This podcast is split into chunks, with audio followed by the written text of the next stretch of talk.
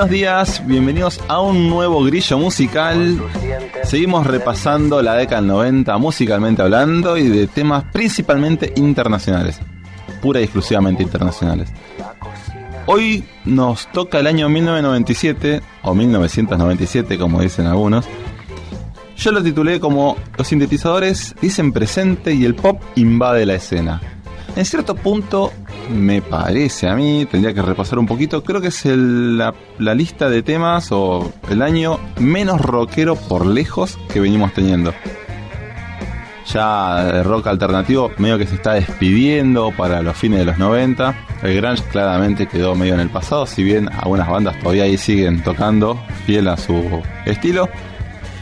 La escena musical se ve invadida por sintetizadores porque la primera banda que tocamos hoy va a ser del mes de enero. Sacaron el disco Around- eh, Homework con su corte de fusión Around the World. Estamos hablando de Daft Punk, ese dúo francés donde mezcla acid, funk, techno, house. Con eso coparon completamente las radios y MTV estallaba. ¿Por qué motivo? No solamente porque sean eh, electrónicos. Le buscaron una vuelta de rosca impresionante al estilo y permite Daft Punk pasarse en radios tanto de pop, de rock como electrónicas. Lo bueno de Daft Punk es que no se encasilla para nada y se convirtió en uno de los pocos, muy pocos casos de artistas que son dueños de sus obras, completamente dueños de sus derechos, de sus autores, de sus obras y no a la discográfica. Entonces tienen una libertad creativa impresionante. Ellos se produjeron de su bolsillo todo el disco completo y después buscaron a la discográfica para que se lo distribuya solamente. Con el disco ya completamente armado y producido. Y eso lo mantuvieron hasta el día que se separaron, hace relativamente poco.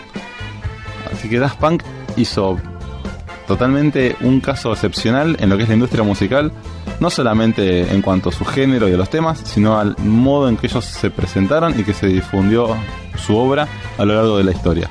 Así que vamos a escuchar Around the World de Daft Punk y vamos a seguir después.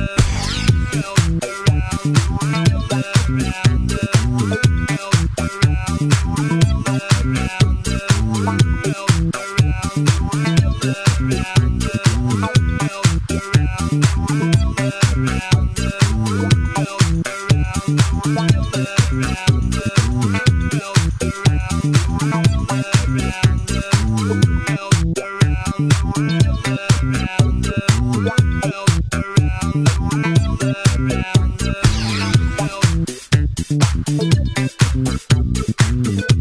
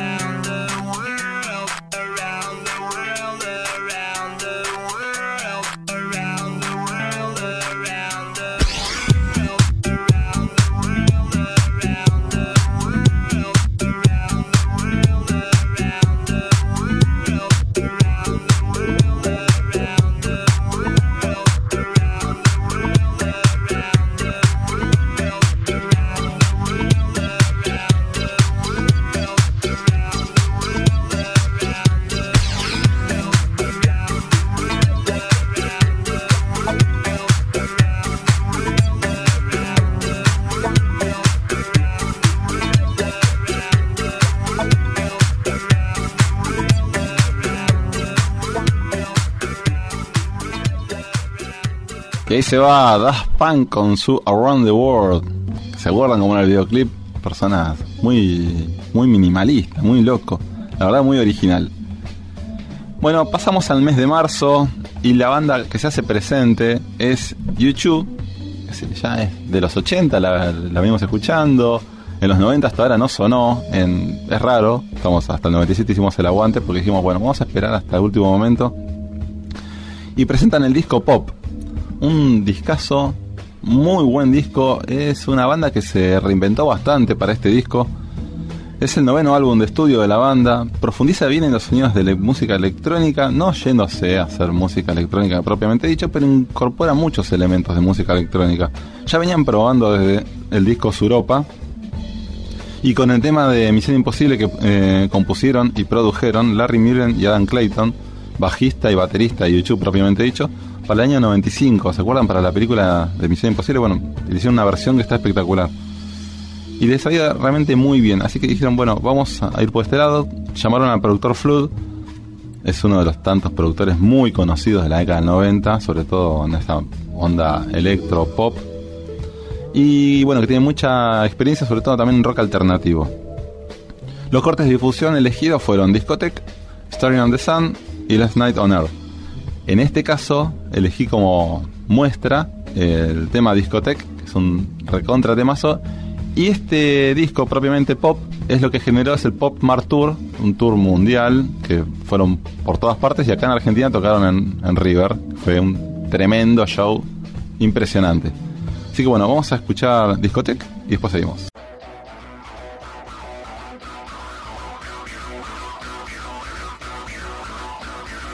You can reach, but you can't grab it. You can hold it, control it, no, you can't bag it.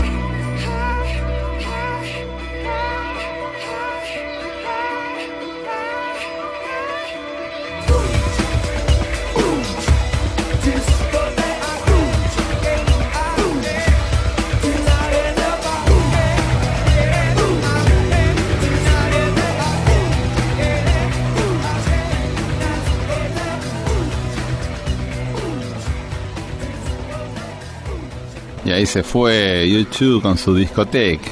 Cuánta onda eh, que le ponían. Yo me acuerdo que cuando presentaban este tema allá en River en el año 98, bajaba una bola gigantesca de espejos en el medio de la cancha y se armaba una discoteca propiamente dicha. Un espectáculo. Esos shows con muchísimo escenografía para cada tema, escenografías particulares, la verdad que es difícilmente se vuelvan a ver de esa forma, pero la verdad era una cosa de locos, de locos. Bueno, pasamos al mes de abril y traemos al dúo inglés Chemical Brothers, o Chemical Brothers mejor dicho, con su disco Dig Your Own Hole, discaso, es el segundo disco de estudio de este dúo inglés, y presentaban los cortes en Setting Sun y Blow Rocking Beats. Yo me acuerdo cuando salió este disco, la rompió. También electrónico, no necesariamente por el mismo palo que iba el dúo francés Daft Punk, pero le daban una vuelta de rosca muy importante. La tremenda popularidad que tuvo el disco les permitió pasar a ser los remezcladores de muchas bandas. Muchas bandas los llamaron a los Chemical Brothers para que le remezclen o le hagan una versión diferente o participen en alguno de sus temas referidos a sus discos de lanzamiento.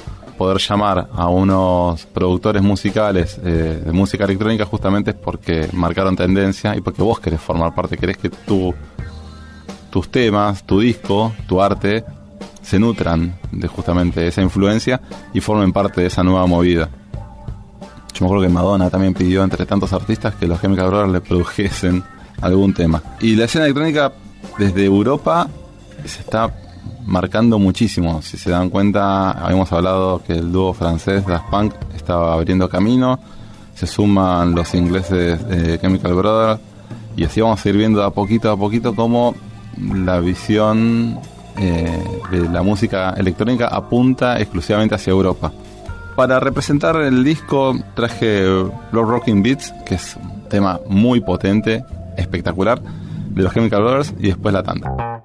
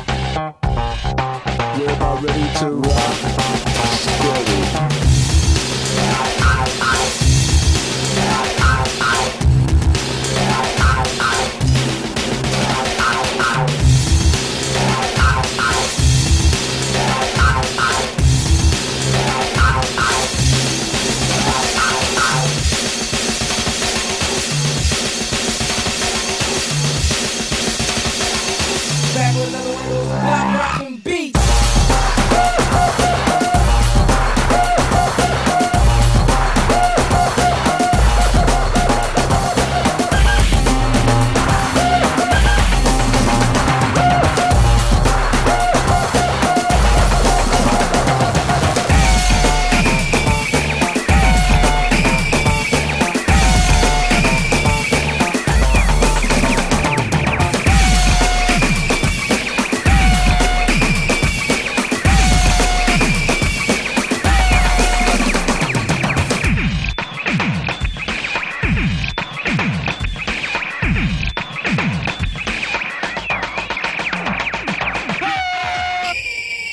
seguimos repasando el año 1997.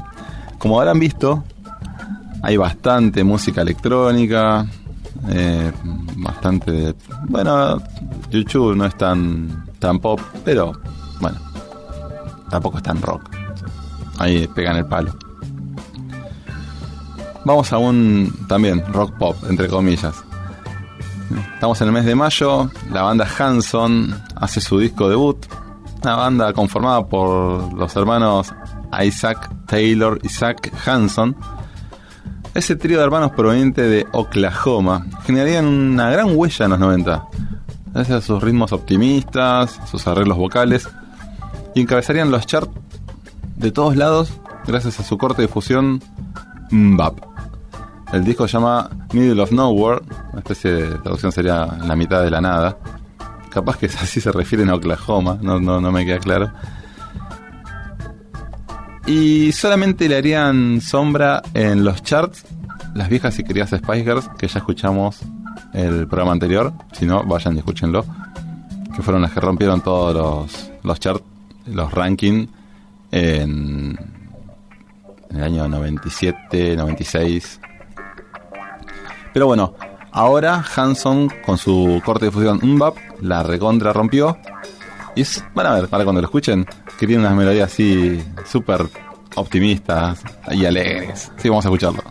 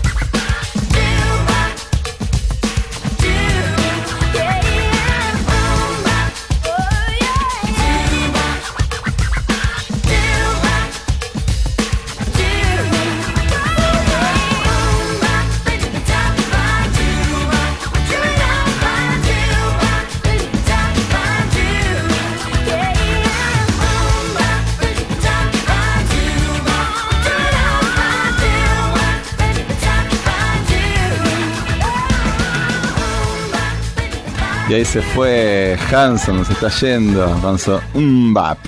Qué nombre raro que tiene el tema, pero bueno, no podemos decir que no lo dice, lo dice 32.000 veces como estribillo en la canción, bien alegre, pum para arriba, como tiene que ser los finales de los 90, que tienen un optimismo desmedido, una alegría incontenible. Bueno, nos quedamos todavía un ratito más en el mes de mayo. Y viene el álbum debut de una de las boys bands más conocidas, boys band, banda de chicos más conocida de la década del 90. Nos referimos a NSYNC, que presentan su disco más o menos homónimo, llamado NSYNC, escrito de otra manera, pero básicamente es igual. Es uno de los casos donde el disco salió primero en el 97, pero en Europa. ¿Sabes por qué lo traigo hoy en el compilado 97? Porque justamente el disco se editó en el 97, pero para Europa. Recién en el 98 llegó ese disco como internacional y Estados Unidos. Esa diferencia de tiempo le generó que no sea la principal voice band mm, de la década, porque hubo otros que arrancaron antes con una distribución más internacional que ellos. Ya se van a dar cuenta quiénes son. Seguramente lo van a estar pensando, no quiero spoilear nada. Pero bueno, para un dato de color, yo no lo sabía, lo aprendí con este generando este informe. El nombre del grupo es un juego de palabras que incluye la letra, la última letra de cada uno de los nombres de todos los integrantes de la banda. Así como les dije que se llama NSYNC, es la N de Justin, la S de Chris, la Y de Joy, la N de Jason y la C de Gis- em, JC, vendría a ser el nombre del cantante. Yo pensé que era algo que tenía que ver con sincronización, lo de NSYNC, pero no, era un, acrónimo. Así que bueno, el tema que les traje para, no sé, representar este disco tan particular, este disco debut, es Tear Up My Heart. Cuando lo escuchen se van a dar cuenta cuál es.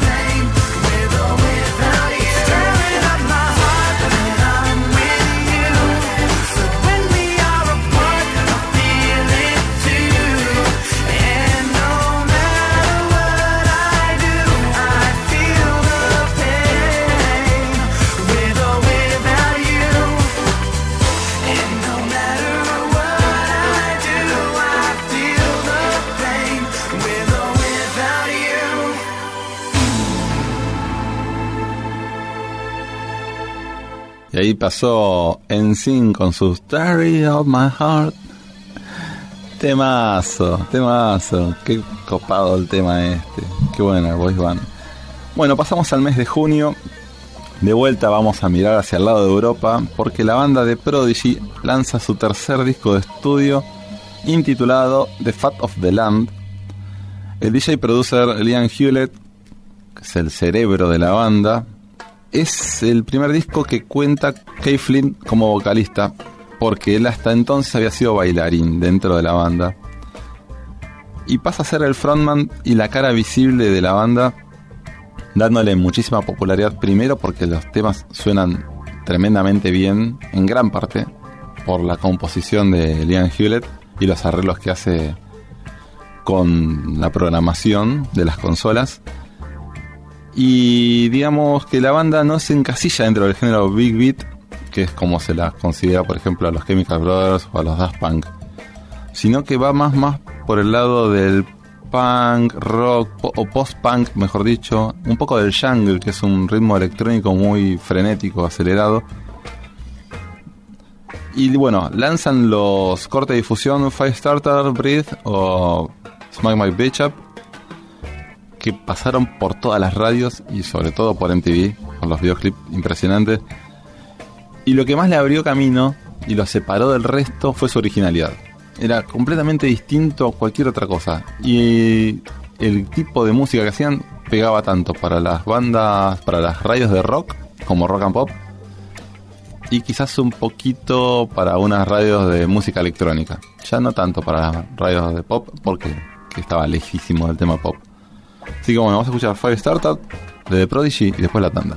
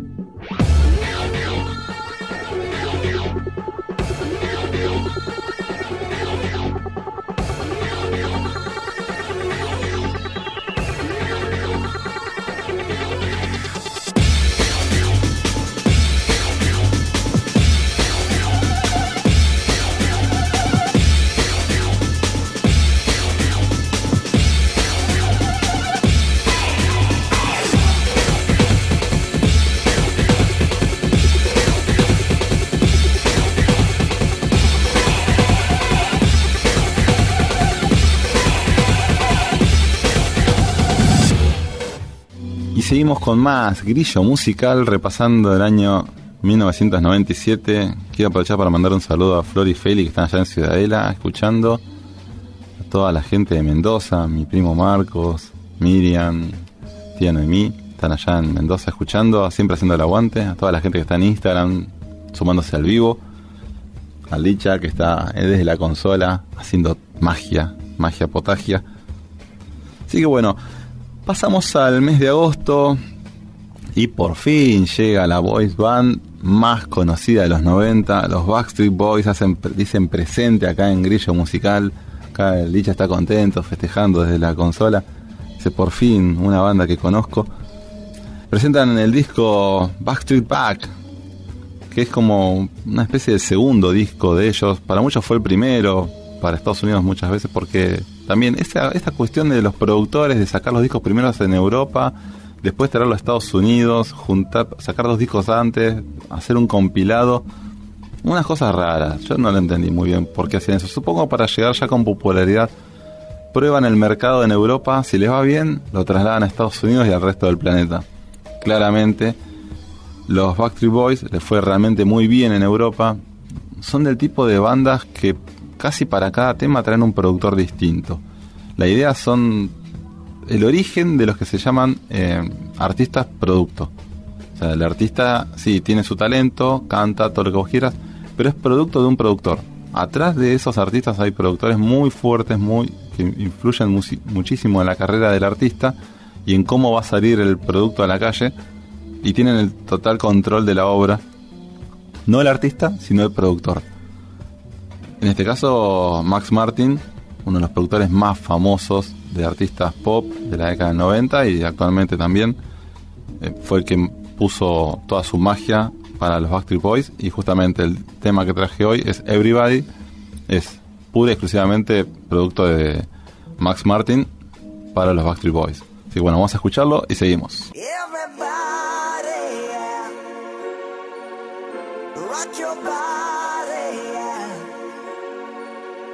Everybody. Rock your body right. Back streets back, alright.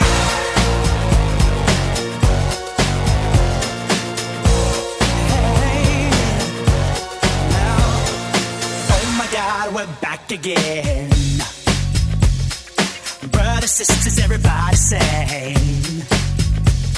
Gonna bring the flame, I'll show you how. Got a question for you, better answer now. Yeah. Am I original?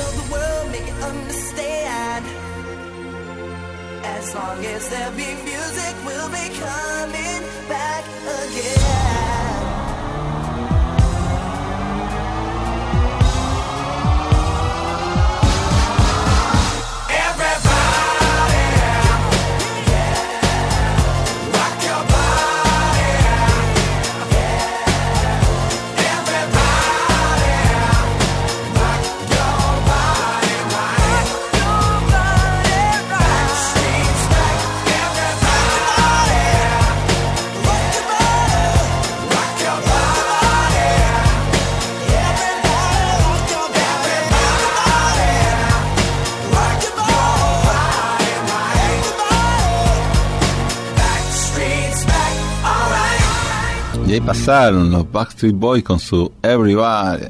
Qué bueno. Por fin pudimos darle la bienvenida a los Backstreet acá a Grillo Musical. El público lo pedía. Bueno, pasamos al mes de agosto. Segundo disco de estudio de la banda alemana Rammstein. Intitulado Sie Vamos chicos, es alemán. Utilicen su imaginación. Los cortes de difusión fueron Angel y Du Hast.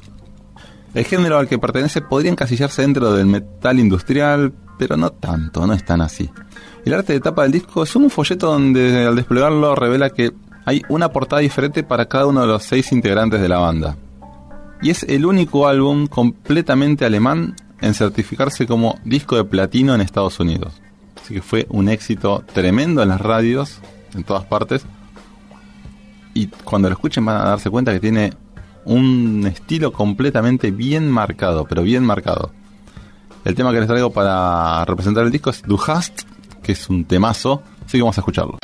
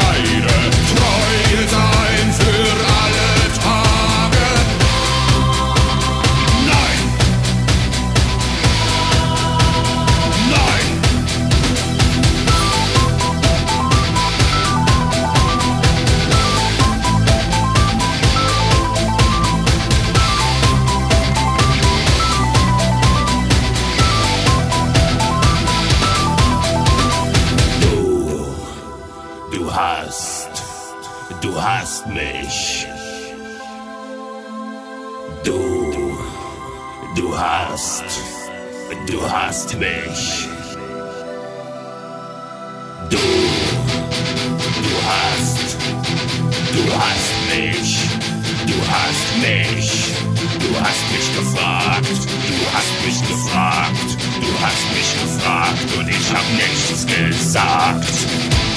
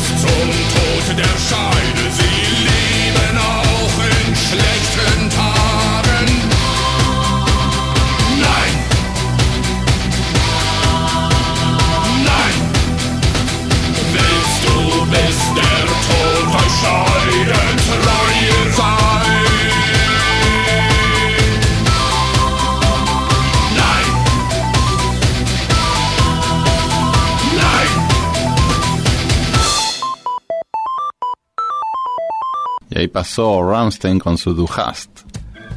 Vieron que les dije que era un ritmo muy marcado, la guitarra es impresionantemente marcada. Bueno, ya tuvimos Alemania, Inglaterra, Francia, sin contar con que las bandas de voice band primero la pegaron en Europa antes que en Estados Unidos. La visión hacia Europa está muy, muy marcada. Bueno, estamos en el mes de septiembre, el segundo disco de estudio de la banda inglesa de trip hop llamado Portishead, tanto la banda como el disco, nos trae un sonido característico que pusieron de moda ellos mismos, eh, que se le puede decir como low-fi. Es el ruido a fritura que puede tener como una púa de un disco, el sonido, a veces ruido blanco si se quiere, creando una atmósfera única que nos transporta hacia otro universo. Es una faceta de las nuevas tendencias de la música electrónica que descubrimos más que nada en la segunda mitad de la década 90. Vamos a escuchar el disco Portishead, el tema Cowboys, y seguimos.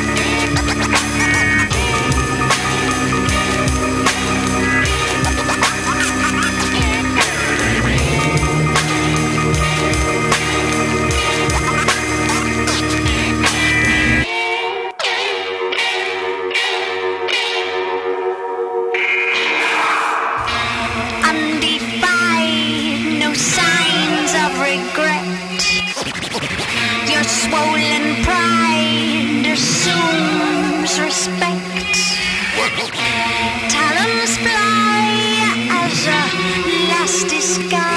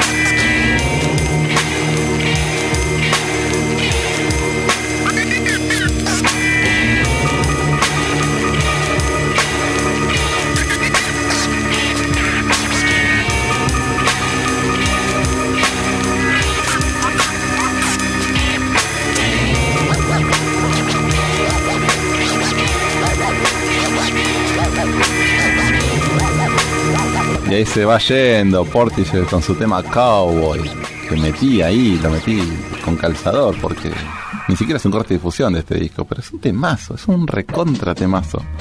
Nos estamos despidiendo sin antes agradecer a la gente que estuvo participando de vivo, de los mensajes, los que están escuchando en este momento, a la gente que se suma a través de Spotify. No, no nos olvidemos de la gente de Spotify que tanto, tanto escuchan a lo largo de la semana y todas las semanas. Bueno, llegamos al mes de septiembre, la banda británica The Verve mete por fin su tercer disco de estudio, eh, Urban Hymns, que tiene el tema Bittersweet Symphony, que es melodía agridulce.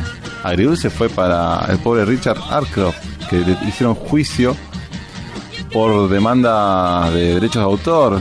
Se le inició la gente de Mick Jagger y Keith Richards diciendo que una parte del tema es, pertenece a los Rolling Stones y salió a favor de Richard y Jagger. Así que la totalidad de los ingresos generados por este tema fueron a parar a los Rolling y no al pobre y querido Richard Ashcroft, que dijo, este habrá sido el tema más famoso que compusieron Mick Jagger y Keith Richards. Así que se quedó súper caliente, pero se hizo muy conocido tanto la banda como él gracias a este tema, Bittersweet Symphony. Así que bueno, un beso grande a todos, que tengan muy linda semana y nos vamos escuchando Bittersweet Symphony. Chau.